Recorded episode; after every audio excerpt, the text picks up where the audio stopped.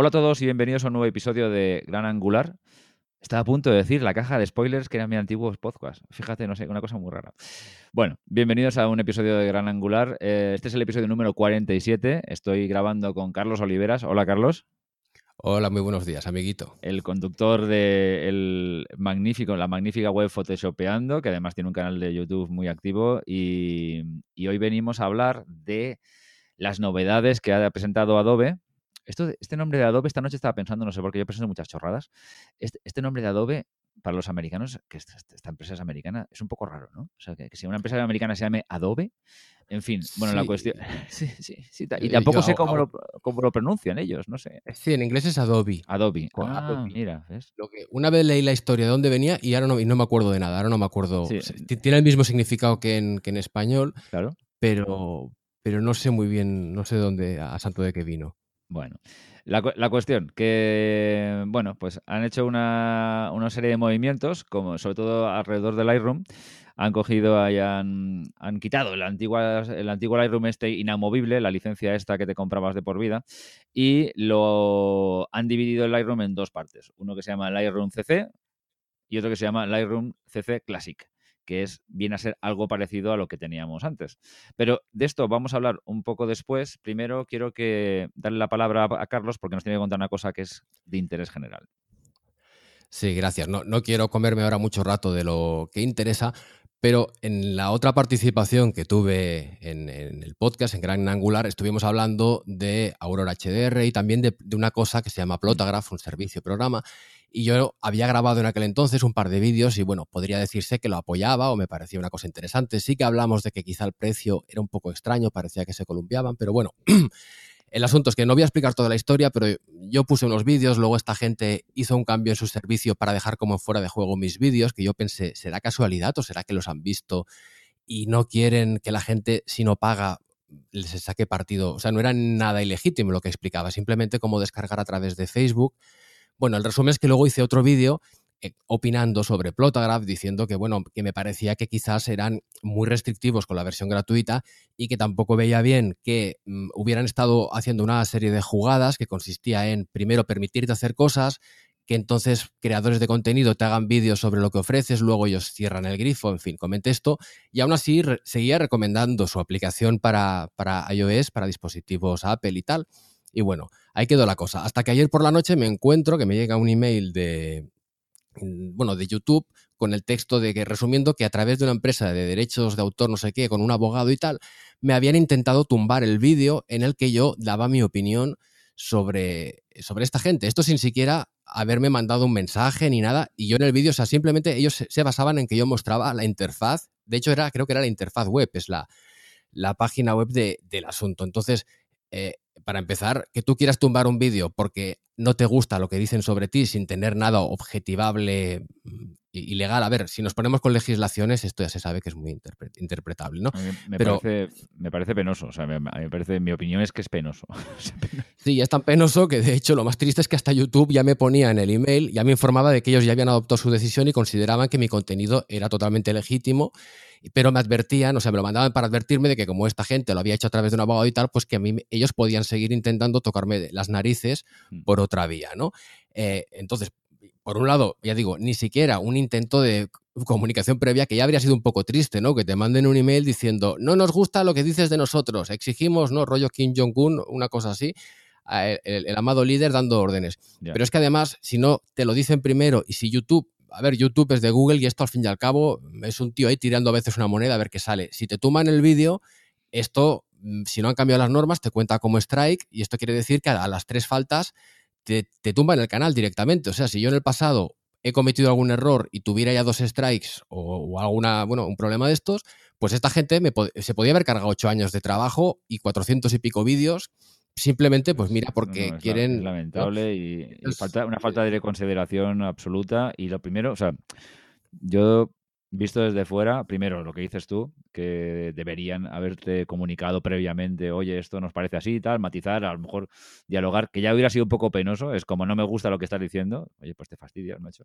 Y, segundo y, y segundo, y segundo que, que, bueno, que intenten, es lo que dices tú, eh, pasar por encima de la gente como, como un desfile militar, o sea, es que digamos así y tal, y obviando que la gente está, todo el trabajo que has hecho con el canal de YouTube, no sé, es que me parece, me parece tremendo, tremendo, sinceramente, muy mal, muy mal Plotograph por mi parte, yo lo digo claramente. Sí, mal y ya digo, además torpe porque ellos, mm, ya sabemos la época que vivimos y, o sea, me refiero que las cosas, si haces algo mal, pues se propaga rápido por redes sociales y tal. Y este tipo, lo que hacen ellos es una cosa que depende mucho también de, influencers, de creadores de contenido y tal, que, o sea, su producto no va a salir por la tele. Quien le va a dar más vida va a ser gente que tenga un canal de YouTube, etcétera.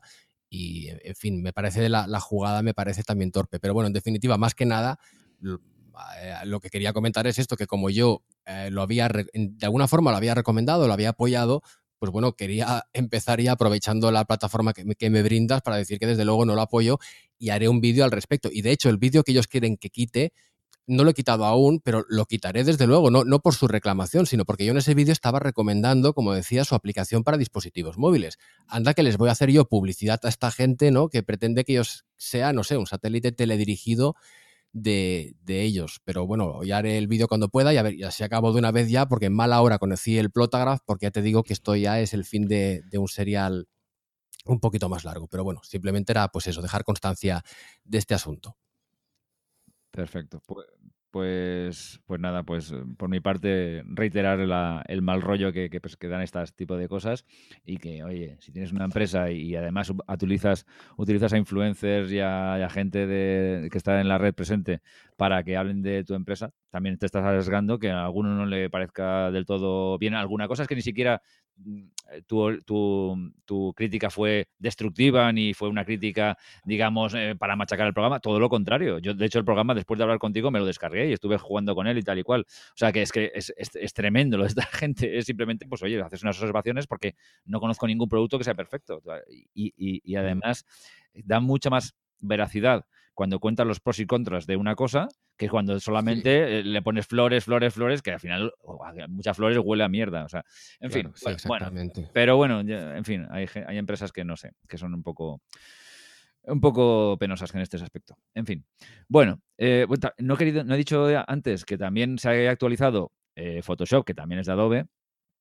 Porque vamos a dejarlo un poco aparte, porque es que si no vamos a crearnos demasiado contenido para un solo programa. Pero también es verdad que Photoshop se, ha actualizado a la versión CC 2018 y bueno, pues si quieres, eh, si, no, si no te hemos matado de esta, pues, pues otro, día te vienes por aquí y nos cuentas un poco cómo va Photoshop. Eh, Digo, te he matado de aburrimiento, ¿eh? te quiero decir. No, hombre, no. Al revés, me parece que va a ser yo el que puedo tener efectos soporíferos. No, no, no, eso, eso es complicado. Bueno, empezamos. Eh, Carlos, eh, Lightroom se divide en dos. Eh, hay un Lightroom, digamos, muy parecido al anterior, que es el Lightroom CC Classic, y luego está el Lightroom CC nuevo, que es una interfaz totalmente nueva, ¿no? Y un, concepción, un concepto de programa totalmente nuevo, más bien en la nube, online, más bien no, online directamente. Y bueno, no sé, cuéntame un poco de inicio, porque yo solamente conozco el Classic, porque yo el otro ni lo he abierto. Ni lo he abierto. No, me da, es que, claro, tú sigues trabajando, sigues trabajando y tengo curiosidad por, por un día con tranquilidad, cuando sea verano o lo que sea y esté más tranquilo, pues lo abriré. Según he oído por ahí, al final va a ser el futuro, pero, pero bueno, de momento me resisto un poco a, adoptarlo. es, lo, es, lo, que quieren que sea el futuro, pero ya veremos. Ya. Pues a, ver, es, es, o sea, yo el titular sería, lo han conseguido otra vez, liar a la gente, ¿no? Porque ya en la, en la iteración previa con Lightroom 6, Lightroom CC 2015, que en aquel entonces había una licencia, uno pagabas una vez y en el otro era por meses y era en el mismo programa, pero no era en el mismo porque uno tenía unas actualizaciones. Bueno, yo a fecha de hoy todavía, todavía hay gente que está intentando entenderlo. Yo creo que fue un concepto, en fin, un poco lioso. Y ahora en esta nueva generación, como me parece que no sé si lo has dicho hace un momento, ya, para empezar, el tema de las licencias permanentes, pues pasa mejor vida. O sea, si quieres actualizarte a, lo que ahora hablaremos, tienes ya que contratar una suscripción que en el caso de precios de España, la opción más barata son 12 euros al mes. Correcto. Y la opción de, ya digo, de licencia permanente, bueno, de hecho ha habido antes de entrar en lo nuevo, hablando de, bueno, pues eso, el minuto de silencio por el fallecimiento eh, o la desaparición de licencias permanentes, ha sido como un doble mazazo, porque para quien tuviera Lightroom 6, porque por un lado, como digo, no te puedes actualizar si no te pasas a una suscripción, pero es que además van a dejar ya de, dar soporte al Lightroom 6, lo van a abandonar, digamos, en semanas, eh, creo que antes de fin de año, o sea, en semanas, sacarán una actualización más para Lightroom 6, pero luego ya, pues bueno, queda abandonado a su suerte. O sea, si tienes algún problema de que el programa no va, pues lo típico, para actualizaciones de controladores o de sistema operativo o algo, pues ya estás a tu suerte, que no tiene por qué pasar, pero claro, cuando ya la empresa del programa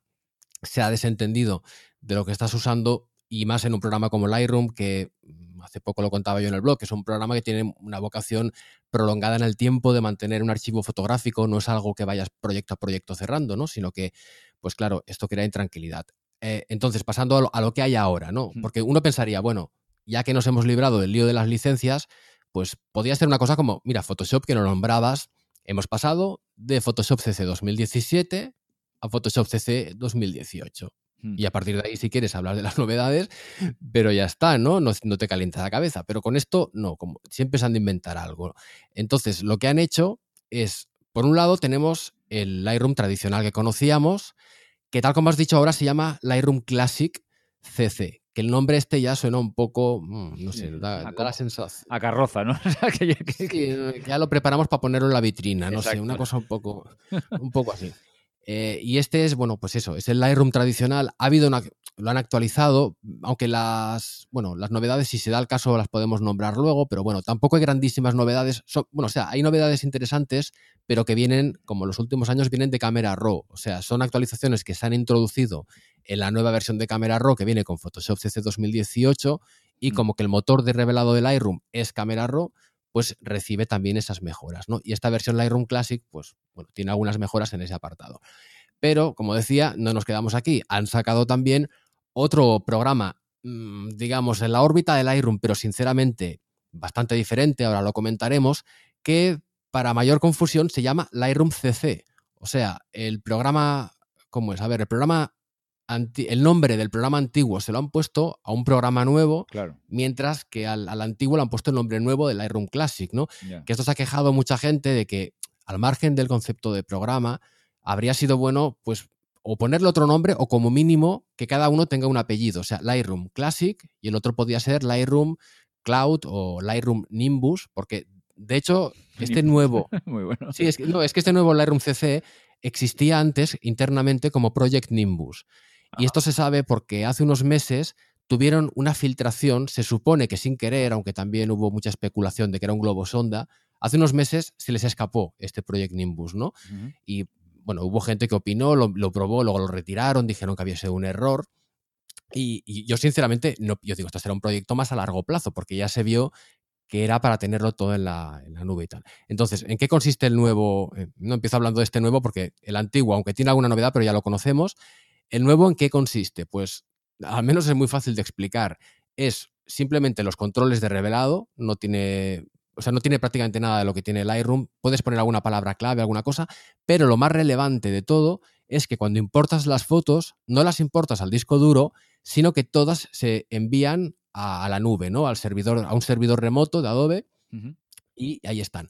Claro, esto tiene eh, el, inconveniente enorme y en mi caso insuperable de que mi conexión no da para, enviar, o sea, yo vengo con 200 o 300 RAW, que, no es tanto, que hay gente que va tirando en ráfaga y tal, y imagínate, yo llego con eso y es que no, no, puedo, con mi conexión al menos no, no puedo transferirlo. ¿Por qué han hecho esto? Hombre, tiene la ventaja, esto sí que es cierto, la gran ventaja de que una vez tú has transferido las fotos a su servidor, si luego te conectas desde otro equipo, Hmm. las sigues viendo las fotos y además han desarrollado, que esto ya existía, aplicación para móvil, que antes se llamaba Lightroom Mobile, ya existía, pero ahora se llama Lightroom CC, ahora todo se llama Lightroom CC.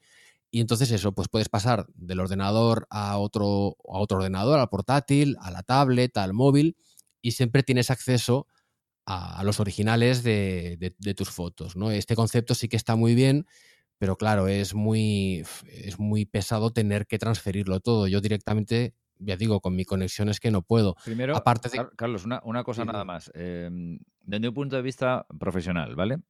Eh, yo esto también lo había, lo había oído. Entonces, claro, yo digo, mm, vale, me parece bien porque por las ventajas que acabas de contar tú, que son obvias. Pero, ¿y si mañana, ya sé que suena ahora un poco raro, pero ¿y si mañana Adobe desaparece? ¿Y si mañana eh, esta empresa se le, yo qué sé, se le incendian todos los servidores. ya sé que es un poco raro, pero bueno, o, yo qué sé, o deciden dedicarse a fabricar pan, no sé. O sea, ya sé que estoy diciendo chorradas, pero yo como profesional, también es verdad que me, pueden desaparecer todos mis discos duros y quedarme sin discos duros. Entonces, quizás la solución perfecta sería tener, por una parte, metidos en un en, soporte físico y por otra parte en la nube. Esta, es la solución ideal, ¿no? Porque ya dices, es complicado. Y si puedes tenerlo en soporte físico repetido tres veces, pues mejor. Y en, una, y en dos ubicaciones distintas, aún mejor. Todas estas cosas son lógicas y ya creo que alguna vez las hemos hablado en el programa. Pero si ya te obligan, eh, tienes con tu tarjeta de trabajar todos los días, la metes en el ordenador y ya te la colgas en la nube y todo el rollo, no sé si luego el programa te da alguna facilidad para hacer backups en, en, disco duros o lo que sea, no lo sé, porque como no he entrado en este programa nuevo. Sí. bueno, si quieres comento esto. O sea, a ver, por un, por un lado, yo lo, primero que voy a decir no lo he comprobado, pero lo supongo. Yo supongo que ellos tendrán en sus servidores eh, copias de seguridad, redundancia, o sea que me imagino que tendrán algún método para que o sea, puede pasar, ojo, eh, lo que dices, puede pasar eso y, y, de hecho, mira, hago un inciso más, no quiero que cunda el pánico, pero hay que pensar que también hoy en día el robo de datos está a la orden del día e incluso Adobe, a la propia Adobe, no por ser Adobe, esto lo ha pasado a todas las empresas, hace unos años, no sé si fue en 2013, 2014, le robaron la base de datos con no sé cuántos millones de usuarios e incluso el código de los programas y tal. Hmm. Eh, puede pasar que lo mismo con las fotos, con el añadido, y, perdona que ahora me estoy desviando un poco de lo que iba a decir. No, no, pero es eh, interesante, sí, sí. Pero con el añadido de que una de las ventajas que tiene el, programa es que incluye una, a ellos les encanta, o sea, los que llevan Lightroom ahora están encantados con la inteligencia artificial y con unas sofisticaciones que a ver, están bien, pero me da la impresión de que quizá eh, están más con la cabeza en las nubes o en la nube creativa que los pies en el suelo. Pero bueno, quiero decirte que se puede buscar, por, tú puedes buscar lo que hay en las fotos y hay un reconocimiento automático. O sea, tú subes las fotos a la nube y ahí tienen una cosa que se llama Adobe Sensei, que es como una inteligencia artificial, un reconocimiento de patrones, que puede identificar lo que hay en la foto. Y entonces digo, hombre, mm, tanto, bueno, o incluso quien sea que custodie los servidores, es más fácil alguien malintencionado, ya sé que me estoy poniendo ya en plan, pues digo lo de cundir el pánico, pero sería fácil identificar fotos más personales o más, no sé, comprometidas o de algún tipo determinado. En fin, que hay problemas de seguridad que a mí no, no sé, me da un poquito de... Tú imagínate, Carlos, que yo soy un fotógrafo que me dedico a hacer boudoir o hacer retrato de chicos y chicas y que no es mi caso, pero bueno, podría tal. Y, y, también hago desnudos, ¿no? Que es muy normal, ¿no? Y de, repente, pues, eh, pues, hago a una persona famosa o una persona que tal, o no famosa, ¿qué más da? Lo que sea, ¿no? Y, y de repente, estos, como tú bien has dicho, estos datos eh, se, se, se, quedan al manifiesto. Oye, una empresa como aquella de las citas, mm, de, las, de los cuernos y las citas, que, era yo creo que más seguridad que tendrían que tener o, precauciones que tenían que tener aquellos, porque eran datos súper comprometidos, y de repente vienen los hackers estos rusos y hacen ¡pum! ¡Venga! todo para afuera. Entonces, imagínate que estas fotos mías ¿eh? se publican, ¿no? Entonces, eh, y, que hay una persona famosa, y entonces se empieza a propagar por la red.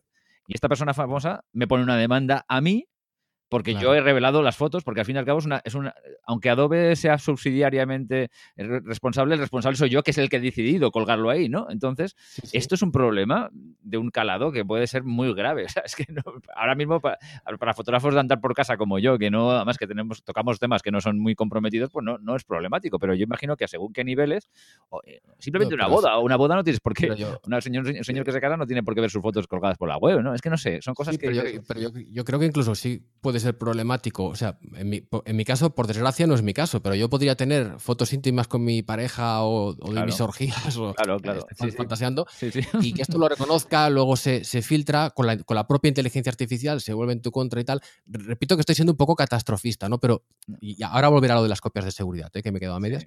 Pero lo que pasa, realmente el motivo por el que digo todo esto es porque a mí personalmente no me aporta nada tener todas las fotos ahí, no me hace falta, yo ya me apaño, eh, me, podría apañar de otra forma, entonces no me hace gracia asumir ese riesgo si no tengo, si no lo necesito, ¿me entiendes? Yo asumo riesgos necesarios, pero no uno que no me... Claro. Pero bueno, en fin, también tiene ventajas. Entonces lo que, lo que decíamos, perdón, que me he desviado de las copias de seguridad, igual que ellos se supone que sí que tendrán más servidores, no tendrán ahí uno solo, también hay una utilidad que todavía me parece que aún no está disponible, pero han dicho que existirá un programa que tú lo puedes usar para descargar todas tus, tus fotografías, ¿no? En un momento dado, si tú quieres hacer una copia de seguridad física.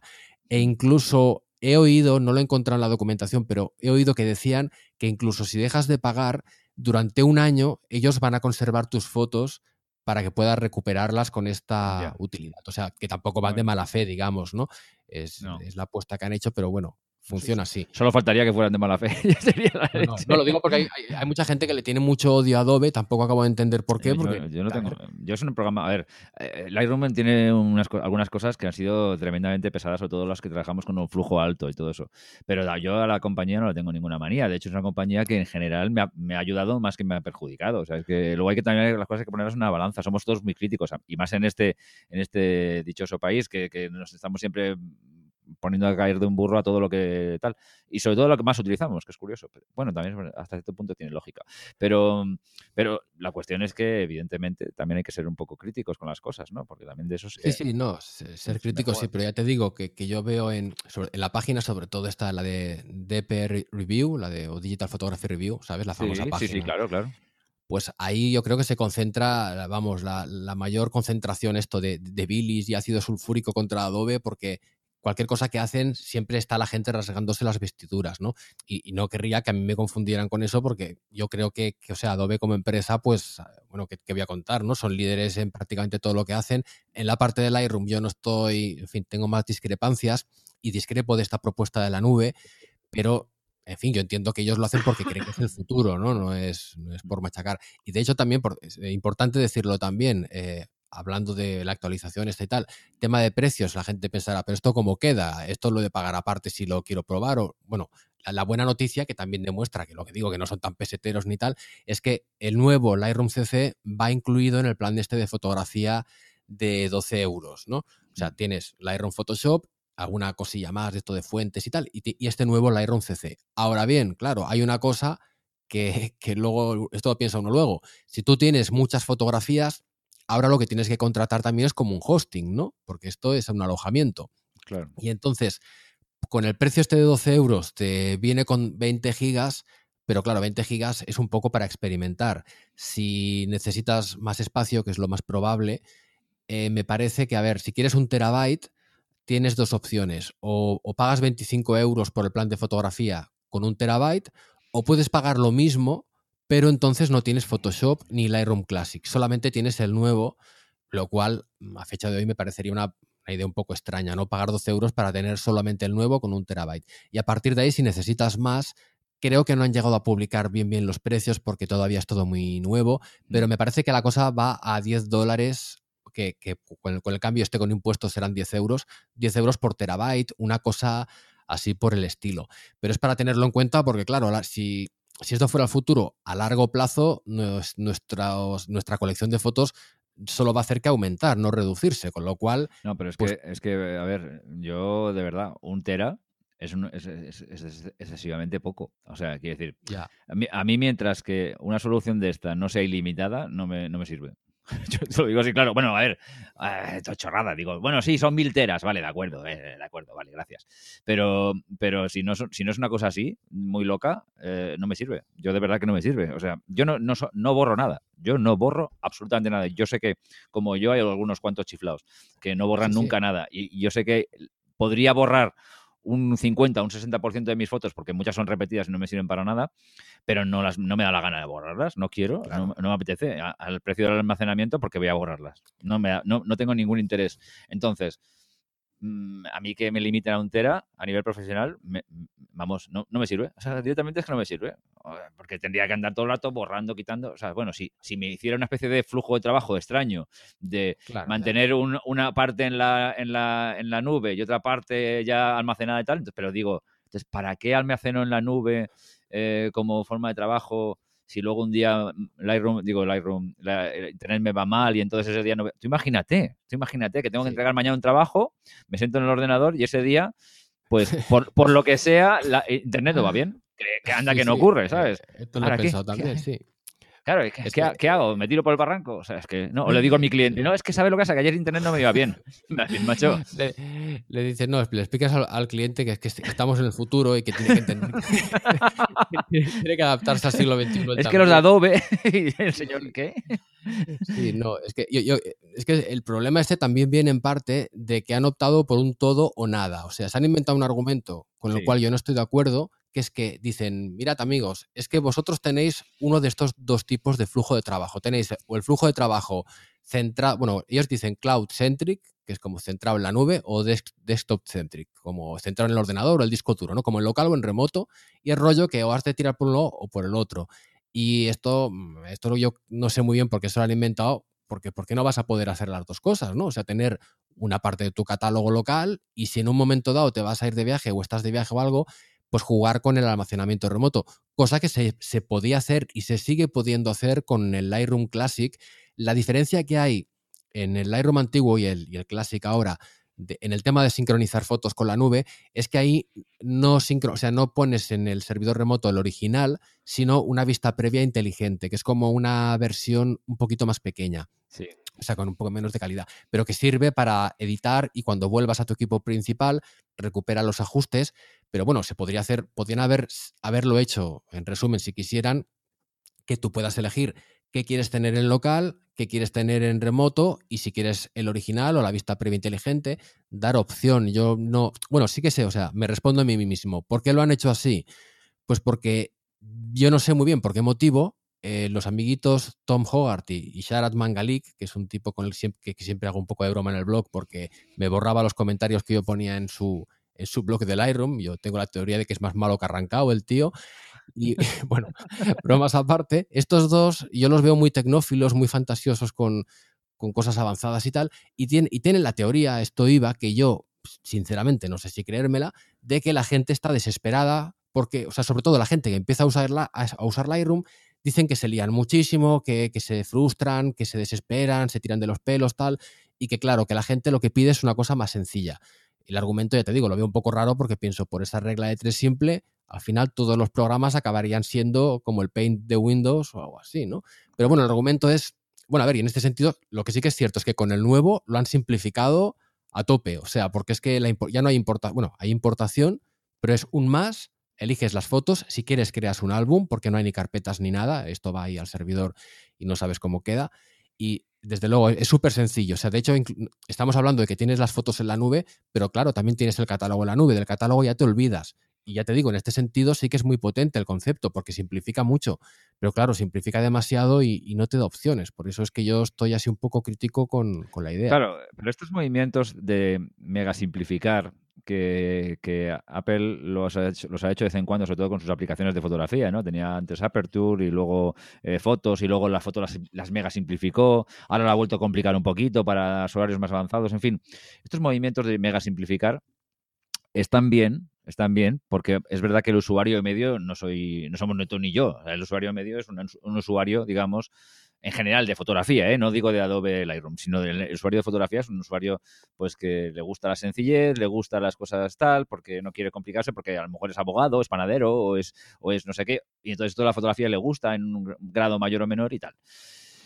Pero eh, Lightroom es la herramienta de trabajo de muchos profesionales incluso de aficionados muy, muy avanzados que, bueno, pues a lo mejor no se ganan su vida con eso, pero puntualmente pueden cobrar por ello o, quieren cosas a nivel profesional por lo que, porque sí.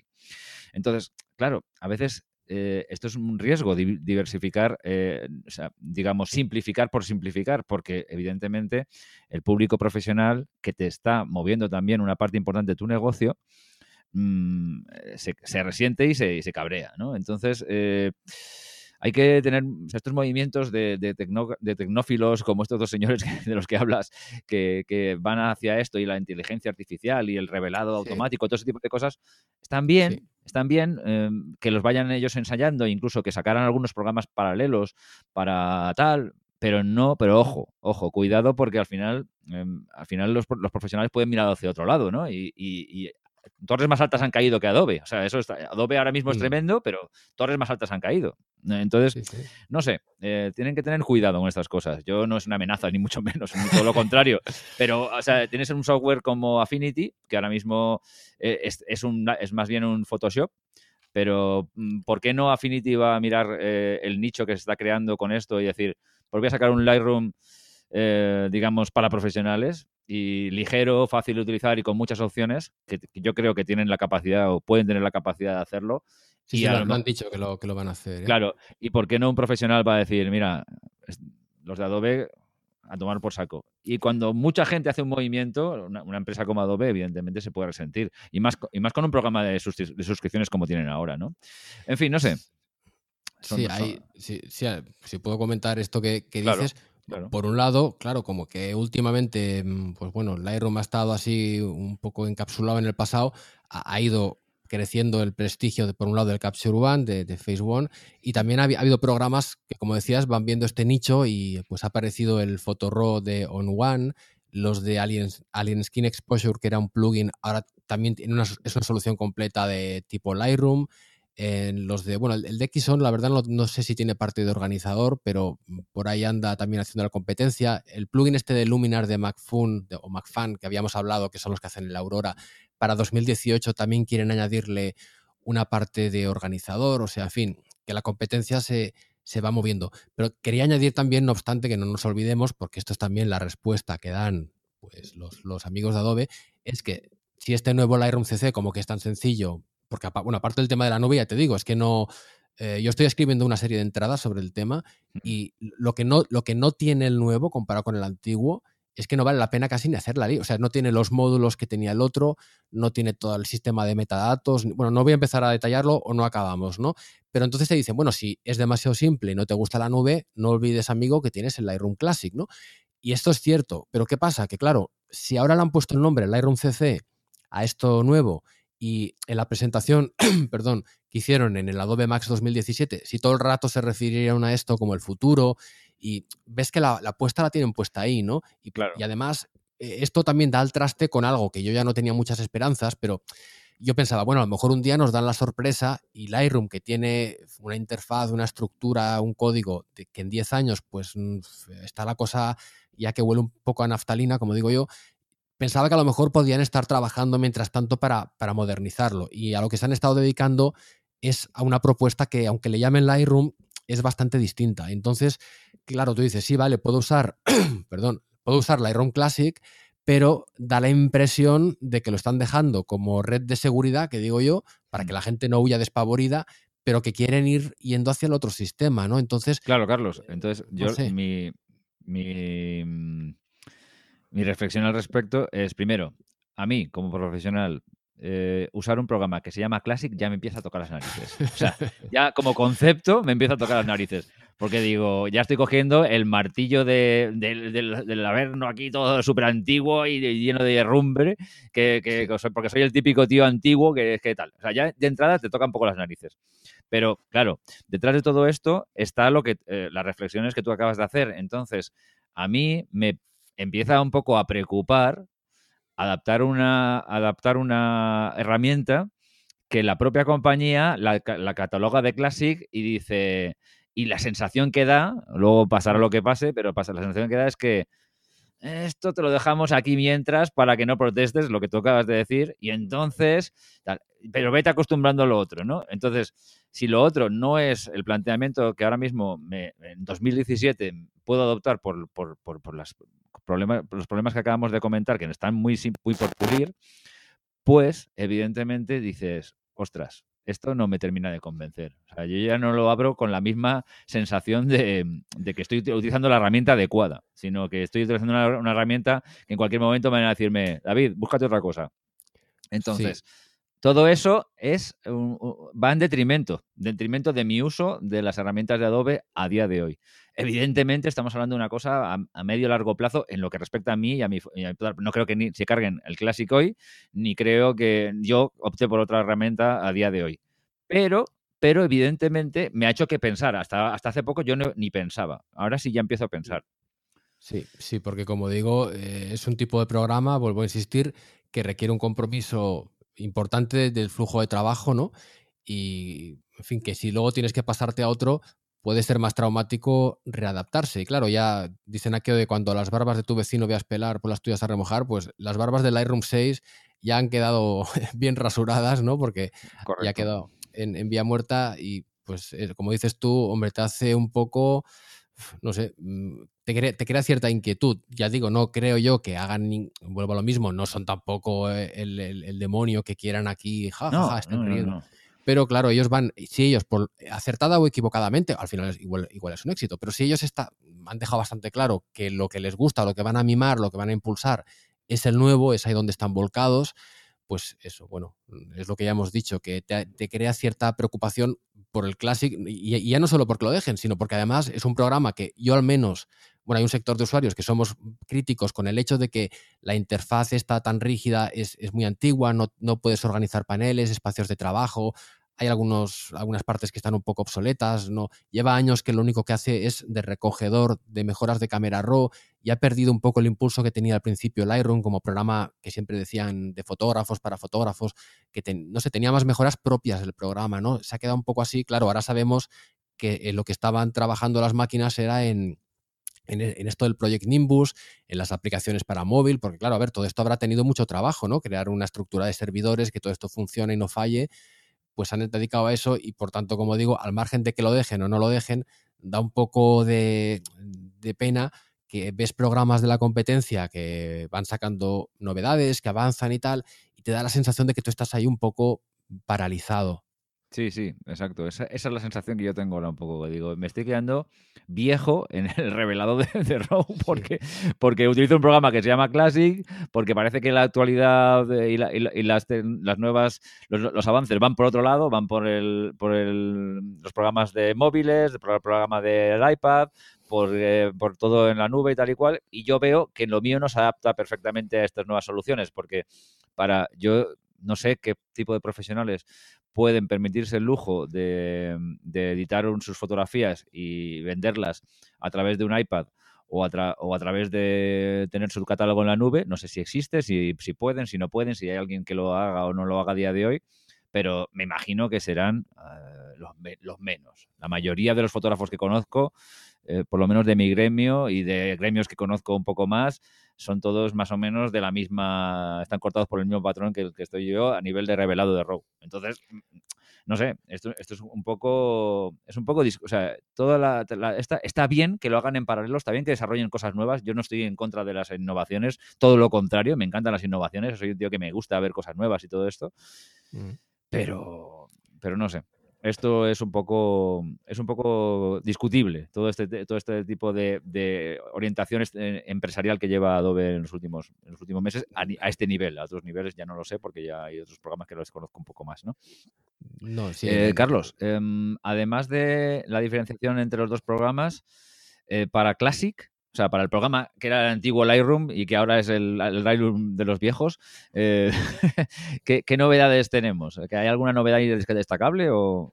Sí, hay, bueno, lo más destacable son las mejoras que vienen de, cámara RAW, pero primero, primero, empiezo por las, las, mini novedades que trae el propio Lightroom, que, bueno, me parece que es solo una importante, o sea, a ver, por un, por un lado, mejora propia del nuevo Lightroom Classic, es que mm, cuando, cuando importas, ahora por fin, si eliges vistas previas incrustadas, o sea, cuando tú importas, tú puedes elegir si quieres generar ya la vista previa completa o una vista previa del tamaño del monitor o no quieres que haga nada.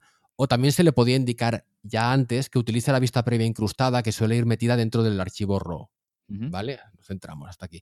Pero hasta ahora pasaba que si tú elegías vista previa incrustada, Sí, utilizaba la vista previa incrustada y, tú lo veías en, bueno, en la vista de cuadrícula, pero en el momento que ibas a una foto, automáticamente te calculaba la vista ya del Lightroom, ¿no? Que era ese típico momento que ves que cambia un poco los colores porque estabas viendo la interpretación que había hecho la cámara y entonces se calcula la que hace Lightroom. Que hasta aquí, bueno, vale, normal.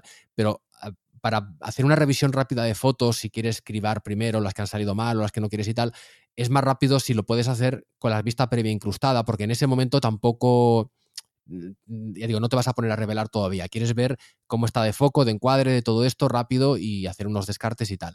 Y, esto de tener que generar vistas previas, pues ralentizaba. Ahora, como digo, te permite trabajar momentáneamente en el módulo biblioteca con la vista previa incrustada, que sabes que estás en la vista previa incrustada porque sale una etiqueta encima en una esquina de la foto, ¿no?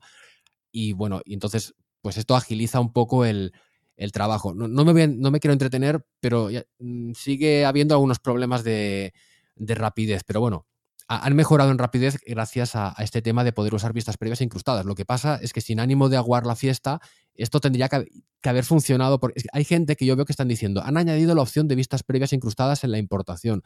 No, no la han añadido, ya estaba. Lo que pasa es que funcionaba de una forma un poquito extraña. Bueno, esta es una mejora.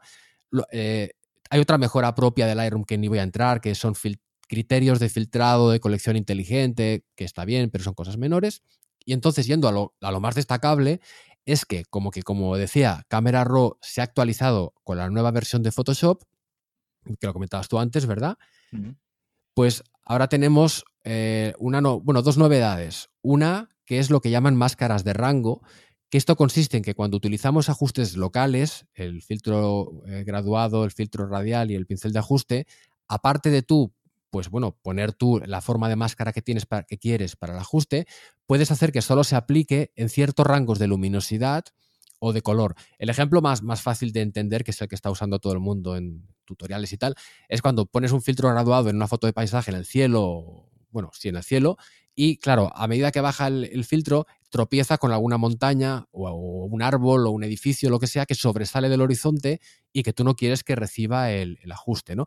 Y entonces hasta ahora la única opción era utilizar otra mejora que pusieron hace unas cuantas versiones, que es como un pincel dentro del filtro, no sé qué, que era un poco manual. Y ahora lo que puedes hacer es decirle, no, eh, lo que sea más claro, más oscuro, no lo apliques. Eh, esto es más fácil de ver que de explicar, pero supongo que ya se entiende, ¿no? Como el cielo es más luminoso que el primer plano, mm. filtras. Y esto mismo lo puedes hacer también con cosas que... Perdona, ¿me oyes? Que todavía toca. Sí, sí, no te preocupes. lo puedes hacer también con, ciertos colores. O sea, mm. puedes decirle que solo afecte. Puedes elegir el criterio de luminosidad o el criterio de color. Y en fin, es, una cosa que la verdad te ayuda bastante a afinar más las máscaras. Y luego hay otra mejora también de Camera Raw, que esto ha pasado un poco más desapercibido, pero que la verdad es que es, es muy, muy positivo, que es que cuando utilizamos el pincel de ajuste se puede elegir máscara rápida, perdón, máscara automática, ¿Qué es esto de que te detecta los bordes automáticamente, ¿no? ¿Sabes lo que me refiero? Sí, sí, por supuesto. Lo que pasa es que esto tenía el problema típico de que dejaba como muchas motitas, como mucho, eh, o sea, el borde lo reconocía, pero por en medio quedaban como muchos puntos, o sea, quedaba un poco irregular, ¿no? Sí, sí, sí. Sí, puntitos. Entonces, claro, eh, siempre uno tenías que ir alternando entre máscara automática con sin para evitar esto. Bueno, resumiendo, que ahora en la nueva versión de proceso, porque de hecho han, cambiado como todo el algoritmo de revelado, en la nueva versión de proceso esto no pasa. cuando usas la máscara automática, a ver, puede pasar un poco, ¿no? Pero que funciona, es mucho más efectiva la máscara automática de lo que lo era antes. Y estos son, pues bueno, las mejores fundamentales que han incluido, aparte también de, en general, decir que han mejorado el rendimiento. Bueno, sí, sí que es verdad que han mejorado el rendimiento porque una cosa en la que yo lo he notado es que cuando usas el pincel de ajuste, antes, si lo usabas con la aceleración gráfica activada, la aceleración gráfica, o sea, activar la GPU de tu, tarjeta, aceleraba en general algunas cosas, pero estropeaba otras. Y una de las que estropeaba, eh, yo creo que le pasaba a todo el mundo esto, es que el pincel de ajuste, en vez de ir mejor, iba peor cuando pintabas. Y esto ahora no pasa. Ahora el pincel de ajuste, la verdad es que, es que va mejor. O sea, que ha habido mejora de rendimiento eh, quizá no toda la que, la que uno querría, porque ya digo que sigue siendo el programa lo de siempre, pero bueno, estas vendrían a ser en resumen las, novedades que han introducido.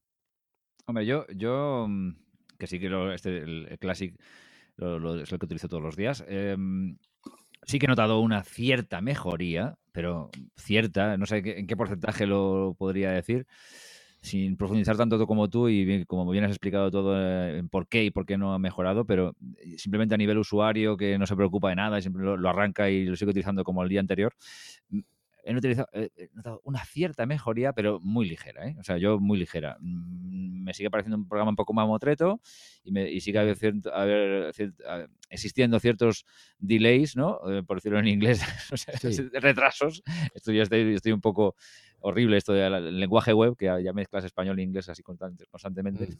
Pero bueno, la cuestión, que bueno, pues oye, bienvenida a la mejora. El, lo de las máscaras de luminosidad, tal y como lo han planteado, pues está bien, porque es una cosa es elemental, ¿no? No es tan complejo como las, las, las, máscaras de luminosidad que plantea Photoshop, pero al ser más sencillo es más fácil de utilizar y más, más ágil, por decirlo de una forma, ¿no? Para cosas sencillas como es separar, pues, en mi caso, por ejemplo, en exteriores, un, el cielo del, del, techo de una casa, pues me lo pone muy fácil, me lo pone sencillo. Mm.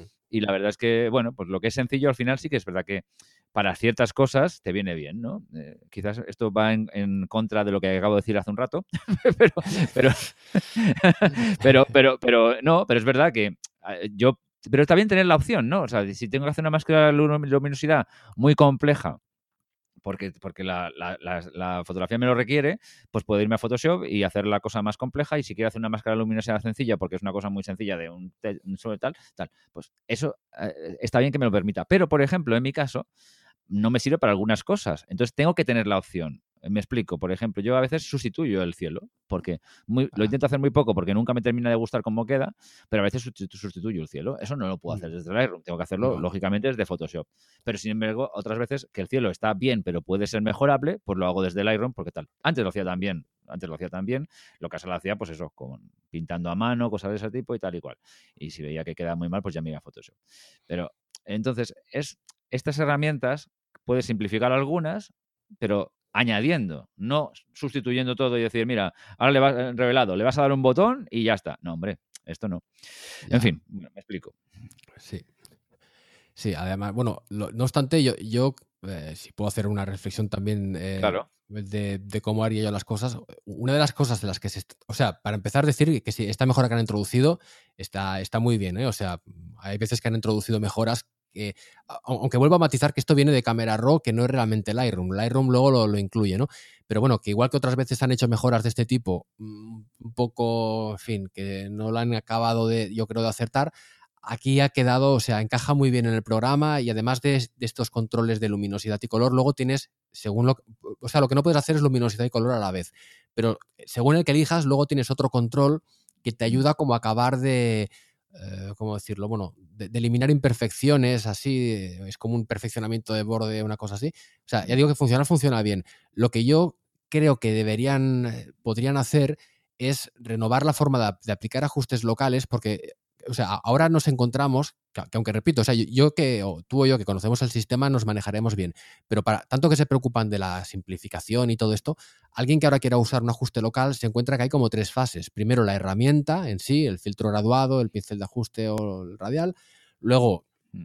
puedes eh, utilizar, bueno, el orden es un poco indistinto, pero luego puedes usar esto de la luminosidad o el color y luego puedes usar, no sé si te acuerdas, de, un pincel que han metido dentro de los no el pincel de ajuste como tal, sino otro pincel dentro de los ajustes locales con el que puedes pintar en la máscara, que bueno, todo junto va, muy bien, pero eh, a, lo que iba es que hay otros programas más modernos que utilizan un enfoque distinto, que es que tú creas como si fuera otro, otra versión del revelado, ¿no?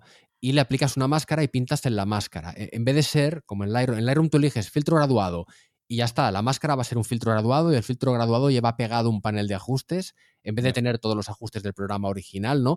Y, es, un, es, un, sistema un poco ortopédico, un poco raro, porque repito que hay programas donde tú lo que haces es como si trabajaras por capas, aunque no sean capas reales, ¿no?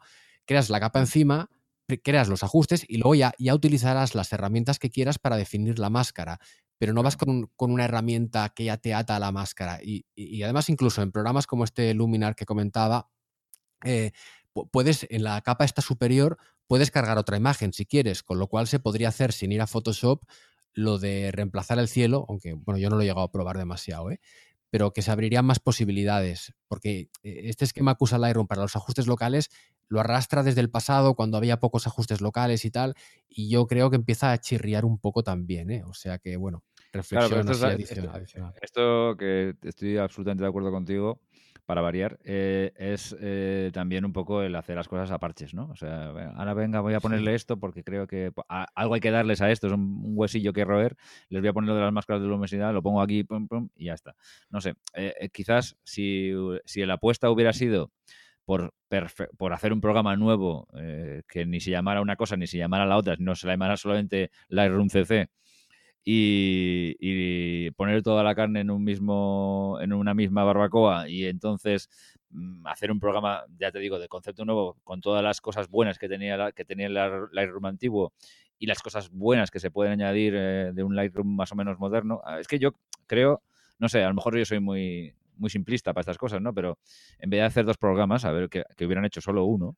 Sí, sí, exactamente. con, con, con, una interfaz de revelado, digamos, más sencillo y una, interfaz de revelado más complejo, que es muy normal en el mundo, el mundo del software, y luego la posibilidad de trabajar online y la, posibilidad de seguir eh, haciendo esto, incluso de que coexistan las dos. Parece una cosa bastante lógica, ¿no? Y entonces luego tú ya puedes ir observando qué hace el usuario, porque tú eres el dueño del software, vas observando qué hace el usuario y entonces a lo mejor para siguientes generaciones pues vas potenciando lo que sea, pero de una forma un poquito más sutil, ¿no?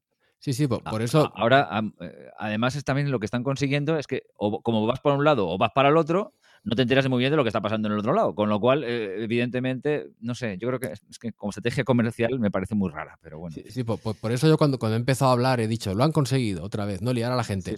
Porque me refiero a esto de que en vez de hacer un programa que, que a lo mejor tenga todavía alguna deficiencia y tal, pero bueno, que siga la misma línea y evolucione. Y vale, a lo mejor falta algo y te dicen, mira, sigue existiendo la antigua por si la quieres y tal, pero que no creen esta dualidad rara en la que eh, aquí tienes que pasar por la nube por fuerza, aquí, eh, bueno, en fin, todo esto que hemos dicho, ¿no? Es, yo creo que el planteamiento, a mí por lo menos lo, veo que, que, es un lío, o sea, lo podían haber unificado, ¿no?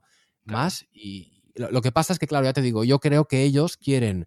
Eh, o sea, es que de hecho, otra, ya te digo que estoy escribiendo un rollo patatero tremendo en mi blog sobre el tema, y otra reflexión que hago es que yo creo que más que cambiar el programa, que lo han cambiado, es como si lo que quisieran fuera cambiar a los usuarios o, o cambiar de usuarios, ¿no?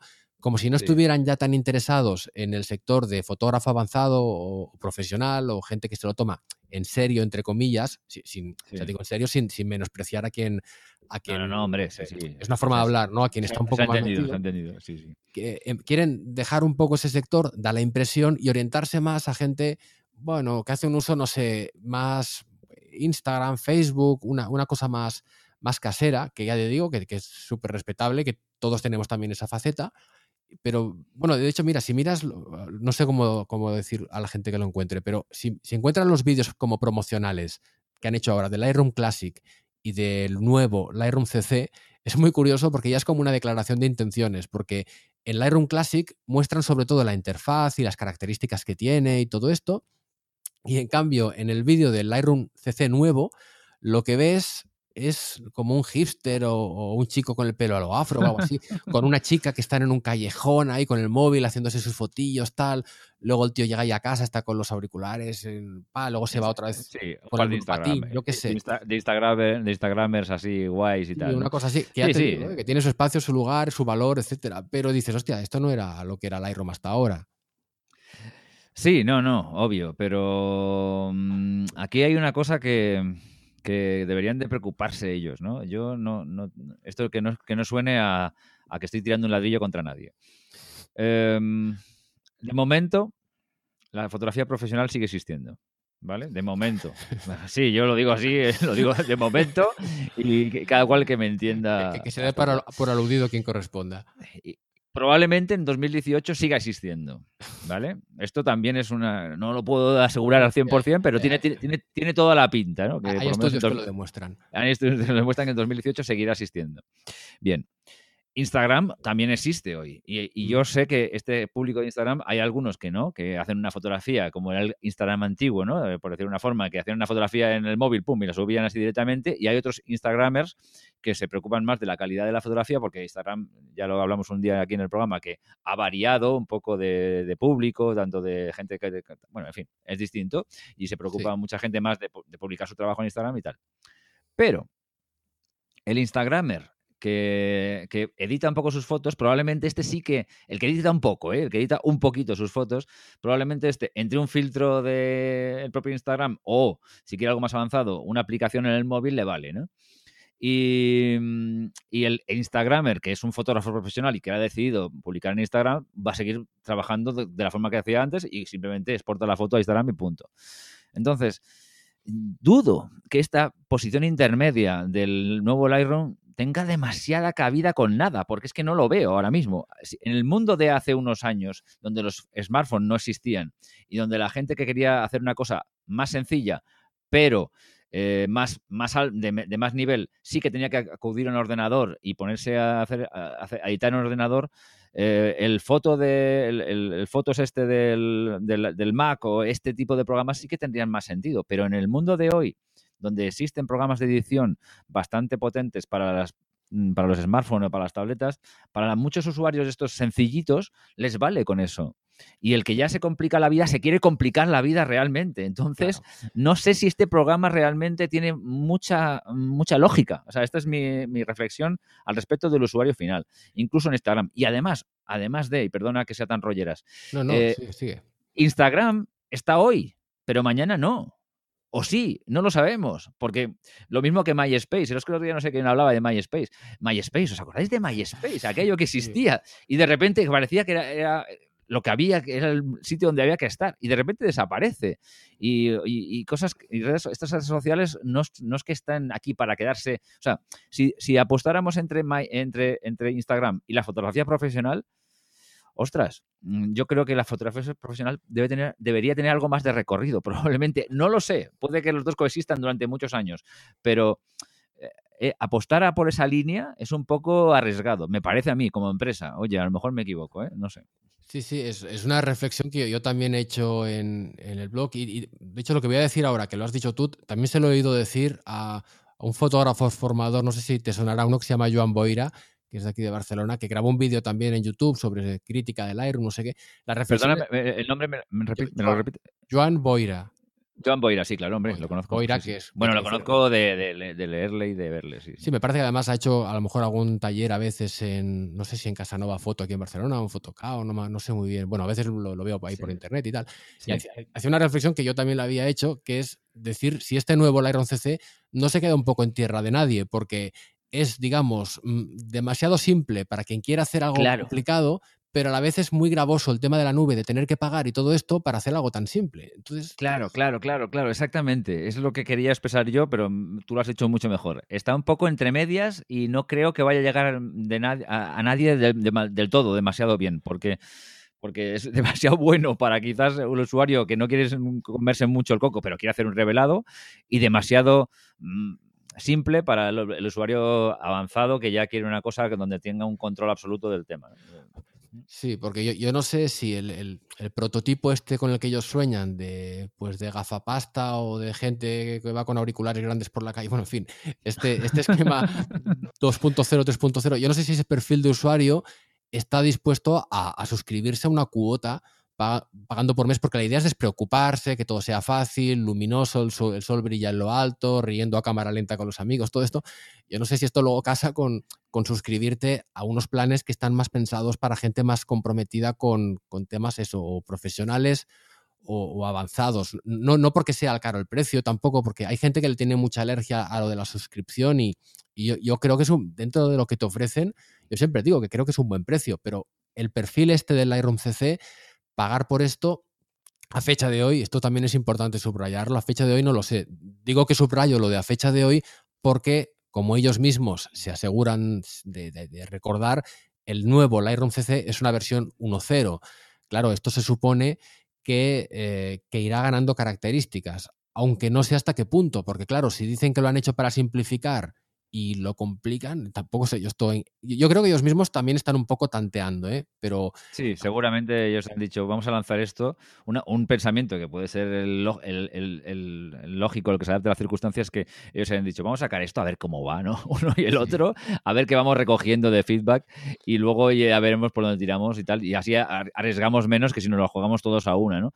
Pero yo creo que tampoco hubiera estado mal el, el aunarlo, hacer una cosa más sencilla, más comprensible para el usuario y que dentro del usuario podía haber elegido para un lado o para el otro en función incluso, incluso oye, eh, un tío muy que le gusta mucho liarse, como puede, a lo mejor puede ser yo en un momento dado, en un momento, también para según qué fotos, a lo mejor digo, oye, pues mira, voy a ir a la interfaz sencilla porque para estas fotos que son de mi, familia o de cosas así un poco más de estas, que no las voy a vender y que no tengo tampoco que tal, pues me vale, ¿no? Una cosa más, más sencilla o una inteligencia artificial que me haga un revelado de andar por casa y ya está, ¿no? Es que ¿por qué no? ¿Por qué no? Pero si ya tienes que irte a otro programa, tener otro catálogo, em, tener que pagar una suscripción en, la, en, tal y otra suscripción, porque ya estamos rodeados de suscripciones. Lo que tú has dicho también de las suscripciones es un poco para pensar. El usuario, este hipster, estoy hablando un poco de broma, pero el usuario de este... Instagramer, de que no, que tal, que quiere un poquito una cosa chula, pero tampoco se va a volver loco. Aparte de que le obligas a una, suscripción, también como he dicho antes, le obligas a un ordenador. Hmm. Salvo que la versión, en la versión mobile, bueno, pues también evidentemente, salvo que solo la orienten en la versión mobile, pero es que la versión de ordenador, es bueno, mucha gente ya no, ya no utiliza el ordenador para una, nada. Una, cosa curiosa ahora mismo, ahora mismo el nuevo Lightroom CC es más potente la versión para dispositivos móviles que la de ordenador. Claro, eso tiene sentido. O, sea, la, la, versión de ordenador todavía no tiene curvas, que sí que están en la versión de, móvil, no tiene el panel de división de tonos, que este, esto no sé si está en el móvil, pero las curvas sí que están. No puedes, en el de ordenador no puedes ver superpuestos los datos de la toma cosa que creo que en la versión de móvil. O sea, lo que han hecho básicamente es tomar lo que antes era el iRoom Mobile y hacer una versión de escritorio, ¿no? Que claro, por eso es tan simple, ¿no? Pero es que es curioso que ahora mismo incluso la versión de móvil es más, es más potente. Aunque, bueno, por cierto, una cosa también, si puedo decir. Sí, claro. Eh, de, yo, la, yo la versión de móvil la había criticado históricamente, bueno, históricamente, no hace tanto que existe, ¿no? Pero yo estaba muy eh, molesto con la versión de que ya existía del Lightroom Mobile porque la versión de, de dispositivos Apple siempre iba una versión o varias por delante de la de Android, ¿no? O sea, iban añadiendo cosas, iba, iban, no es que fueran distintas, es que iban desfasadas. Y yo pensaba, pero a ver, ¿cómo quieren crear un sistema fluido entre dispositivos móviles si hay una aplicación que siempre va atrasada? Bueno, pues yo no me enteré, pero se ve que el mes de julio pasado, por, e, en este caso sí que rehicieron la versión de Android, que tenía más problemas, y ahora son, creo, vamos, eh, puede haber alguna mini diferencia, pero son iguales la de, la de iOS y la de Android. Y además he de, decir que aunque aunque a mí el concepto de la RONCC, ya digo que no me gusta, pero la, aplicación me parece muy buena, o sea, el diseño de la interfaz para en un móvil, para aprovechar el espacio de pantalla, los deslizantes, tiene un montón de cosas que me parecen súper acertadas. Eh, o sea, seguramente el perfil de usuario de móvil preferirá Snapseed o cosas de estas, ¿sabes? hay aplicaciones muy buenas en móvil para editar fotos. pero bueno, dentro de lo que es la aplicación de Lightroom, ya te digo que está, que está, está, muy bien hecha y que de hecho ahora mismo eso es equiparable con la de ordenador o incluso más potente, ¿no? O sea que ahí, ahí queda eso. Y también han creado, bueno, ya existía también una interfaz web a la que se accede desde lightroom.adobe.com que te permite también trabajar casi como si tuvieras el programa instalado, pero sin, tener, sin tenerlo instalado, ¿no? O sea, ya digo que aquí han hecho, ah, han hecho mucho trabajo y bien hecho. O sea, que, que no me guste el concepto no quita con, que me quite el sombrero de que lo han hecho muy bien. Otra cosa es que el formato, la fórmula, luego vaya a tener esto salida. No, no, estas, son cosas, la verdad es que, ¿ves? Eso sí que para mí sí tiene sentido, ¿no? O sea, hay un usuario que es un usuario de, smartphone prácticamente o de tablets y este usuario, pues bueno, pues estas alternativas de edición avanzada y tal, para eso, bueno, están bien. Yo no las voy a adaptar porque para mí sería muy poco práctico a día de hoy. Nunca sabes lo que terminarás haciendo dentro de unos años, pero porque no sabes los aparatos o, posibilidades que tendremos dentro de unos años, pero, pero sí que es verdad que a día de hoy mm, sé que hay usuarios que sí que pueden sacarle mucho partido a esto, de hecho conozco algunos. Mm. Entonces, ahí que, que, se vuelquen en eso me parece bien, ¿no? Pero que en las versiones de escritorio que están más pensadas ya para cada vez más para el profesional, porque es que ¿quién va a editar fotografías en un ordenador hoy? Si es que es casi nadie. Somos cuatro gatos profesionales o amateurs un poco, un poco, un poco de esto, triquis entonces, que estén nos estén volviendo locos con estas historias, pues bueno, en fin, no sé. Bueno, pues no sé, cuéntanos algo más o no sé si hay algo. sí. no, una cosa que iba a decir, a, ver, yo, aunque sí que sigue habiendo gente, evidentemente, que edite en ordenador, pero eh, también, por eso digo, lo que decías tú, que también hay que ser visionario, futurista y todo esto. En una presentación, en unos webinars que hizo Adobe no sé cuándo fue, ahora hacía meses que a veces, a veces hacen como clases, cosas, eh, mini eventos así con gente, traen gente muy, muy talentosa y tal. Y había una chica, no sé, de Estados Unidos que se llama Elise, o sea, Elise Swops, o sea, S-W-O-P-E-S, que es Instagramer y no sé qué, pero que, hace como unos fotomontajes y tal muy imaginativos y muy, muy bien hechos y que trabaja prácticamente solo con, con aplicaciones para móvil, ¿no? De hecho, en la presentación le habían puesto un ordenador y, la chica no, se aclaraba casi y al final le trajeron una tablet y tal para que lo hiciera con la tablet y el móvil, porque decía que ya se aclaraba más así, ¿no? Y con Photoshop se, aunque lo usaba, pero se liaba. O sea, que tal como dices tú, eso, que también hay un futuro y un, y un avance por ahí. Otra cosa ya es que nos quieran hacer pasar a todos por el tubo, ¿no? Pero también existe. Hay otra cosa que se me ha olvidado decir, advertencia para, para, los oyentes, porque esto le está pasando a mucha gente, que no es buena idea combinar el, el Classic y el CC. Porque, claro, ¿qué pasa? Como decía, con el Classic también puedes o sea, sincronizarnos. No, no, no, hay dos significados. Uno es lo de buscar fotos en la carpeta y tal, pero en este caso nos referimos a copiar fotos al servidor remoto, ¿no?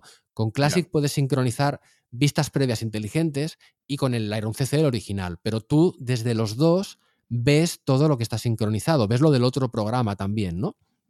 ¿Y qué pasa? Que puede dar la impresión de que el Lightroom Classic forma parte de esto, de este ecosistema, como lo han llamado ellos, de Lightroom CC para ordenador, Lightroom CC para dispositivos móviles, Lightroom Web y tal, y no, o sea, esto está en la, lo, ha dicho Adobe, no me lo invento yo. Han dicho que aunque puedes experimentar un poco yendo de uno a otro, pero que no se recomienda que, que vayas así para adelante, para atrás, porque acabarán habiendo incoherencias. es un poco complicado de explicar, pero es, que si las, borras, si las borras desde un programa y no desde otro, te pueden quedar en uno y no en otro, o te pueden quedar pero se desincronizan y ya no reflejan los cambios que hagas en el otro. Entonces, se, se puede hacer un poco de prueba, pero eh, que no se confíe la gente, o sea, o utilizas el Classic o utilizas el otro. Eh, o, bueno, utilizas los dos, pero con fotos, con colecciones de fotos diferentes. Pero querer trabajar con lo mismo, con los dos a la vez, puede llevar, no a la gran catástrofe, pero a alguna situación de incoherencia o de que las cosas no van como esperas. Pues eso, yo no, no me he atrevido, pero, pero, pero, te lo quería preguntar. Digo, ¿eh? ¿hay alguna posibilidad de, tal? Pero bueno, ya que lo que has dicho lo he dejado claro. Lo que sí parece, Carlos, y ya poco para finalizar si quieres, em, parece que los catálogos han bajado de peso, ¿no? Ah, sí, es, verdad, esa era otra novedad. Básicamente es que ahora comprime los comprime el catálogo, la información del catálogo. Ya, ya hace unas, no sé en qué versión fue, que ya empezaron a comprimir las estas copias de seguridad que hace automáticamente Lightroom, ¿sabes? Que te dice al salir, ¿no? que siempre fastidia, siempre cuando tienes más prisa te dice... Sí, sí, es cuando te sale el letrerito, sí, parece, que te conoces. Sí, yo creo que la inteligencia artificial, una de las cosas que ha desarrollado es detectar cuándo tienes prisa para entonces mostrarte esto, ¿no? Pues empezaron comprimiendo las copias de seguridad, que fue muy buena idea, porque si no, a ver, que también te digo, yo no yo hago copias de seguridad a mano realmente, porque esas copias de seguridad se hacen en el mismo equipo, esas que hace Lightroom, con lo cual en caso de catástrofe informática hay gran posibilidad de que te palme el original y la copia si no la tienes en un disco externo. Pero bueno, empezaron comprimiendo eso y ahora también el propio catálogo original también tiene todos esos metadatos, están comprimidos, porque ellos dicen que esto también mejora el rendimiento. Yo, claro, yo, habría pensado, yo habría pensado que no, porque claro, eh, sí ocupa menos espacio, pero te obliga a estar comprimiendo, descomprimiendo sobre la marcha, ¿no? Pero bueno, por lo visto dicen que sí, que, al ocupar menos el catálogo, aparte de la propia ventaja de que te ocupe menos, también dicen que es más eficiente el, programa y bueno, todas las operaciones que tienen que ver con, la base de datos que al fin y al cabo sustenta eh, todo lo que es el funcionamiento del Lightroom. Bueno, Oye, pues mira, bienvenido sea porque el espacio extra siempre viene bien y luego, pues oye, pues si es más ágil incluso. Sí, la verdad es que parece un poco contradictorio, pero bueno, si ellos lo han resuelto de alguna forma, pues fenomenal. bueno, y además, perdona, cuando sea de... Yo, creo que la gente ya se lo habrá encontrado porque esto salió el 18 de octubre, pero cuando tú, cuando tú actualizas a la nueva versión, al Classic en este caso, ya detecta tu catálogo y te propone actualizarlo, pero igual que versiones anteriores, te crea un catálogo nuevo, no te borra el antiguo, ¿no? Esto es bueno porque, hombre, si pasara, si pasa algo, no, no pierdes lo que tenías antes, aunque sí, sí, que es buena recomendación acordarse de ir a la carpeta de catálogos y el antiguo, antes o después borrarlo o al menos copiarlo a otra carpeta, porque yo, yo, yo, me he encontrado, ahora, ahora no tanto, pero hace años que daba clases o hacía asesoramiento así personal de, de gente que, que, se montaba unos embolados con Lightroom que no veas y una cosa que me encontraba sistemáticamente en todos los ordenadores era, es gente que había ido actualizando Lightroom y se le habían ido quedando los catálogos que, se conservan los antiguos y te crea uno nuevo. Y luego la gente, había veces que no sabía cuál era realmente su catálogo actual, ¿no? Y se acaba, realmente acaba siendo confuso tener varios catálogos. Por eso digo que una ¿Qué pasa? Tenemos por aquí una víctima de. Pues puedo ser yo, puedo ser yo mismo. Ahora mismo tengo un poco de lío con mis catálogos, pero bueno. Yo es que solo, utilizo un catálogo y ahora mismo estaba pensando, digo, me parece que yo no he hecho esto que me está diciendo Carlos. sí, es que van apareciendo catálogos con raya, raya 2 o raya no sé, guion no sé qué, guion no sé. No, a mí, o sea, yo lo voy quitando, pero ahora mismo todavía tengo el otro, porque por vaguería y un poco por precaución todavía no lo he cambiado de sitio por no borrarlo, ¿no? Pero es que, claro, si te equivocas y abres a veces el catálogo que no es, a ver, en tu caso o el mío supongo que ya lo tenemos más por la mano, pero hay gente que se lía y entonces erróneamente un día trabaja con otro catálogo y claro, luego a ver cómo reconcilias la información que se te ha quedado desperdigada entre varias bases de datos, ¿no? Por eso es buena idea decir, bueno, cuando todo esté en orden, voy a la carpeta donde están los catálogos y el antiguo lo llevo para otro lado o, en fin, lo, separo para que no se me vayan acumulando, porque si no, luego puede ser confuso. Sí. Bueno, pues yo tengo que ponerme con mis catálogos porque los tengo un poco, un poco liados, pero bueno, bueno, con mi catálogo, porque yo soy de un solo catálogo. Sí, sí, no, esto, bueno, esto también sería tema aparte, ahora ya, gracias a Dios, ha pasado un poco la historia, pero hubo una época que corría muchísimo el mito, que aún existe, de que era bueno tener varios catálogos para optimizar el rendimiento y no sé qué. Que esto había sido semicierto hasta la Lightroom 3, pero en Lightroom 3 rediseñaron la, arquitectura del diseño del catálogo y esto ya no pasa. Pero es que no solamente es que no, no valga la pena, es que además, aunque tú ganaras un poquito de rendimiento por tener 10 catálogos en vez de uno, eh, pierdes la ventaja de, de, usar Lightroom, porque la gracia es tener ¿no? todos los datos otra cosa es que tú a lo mejor digas, no es que quiero separar, mira, mi catálogo personal del profesional, no sea que le enseñe algo a un cliente y me salgan por ahí las fotos del cumpleaños de, tu primo o lo que sea, ¿no? que no queda serio.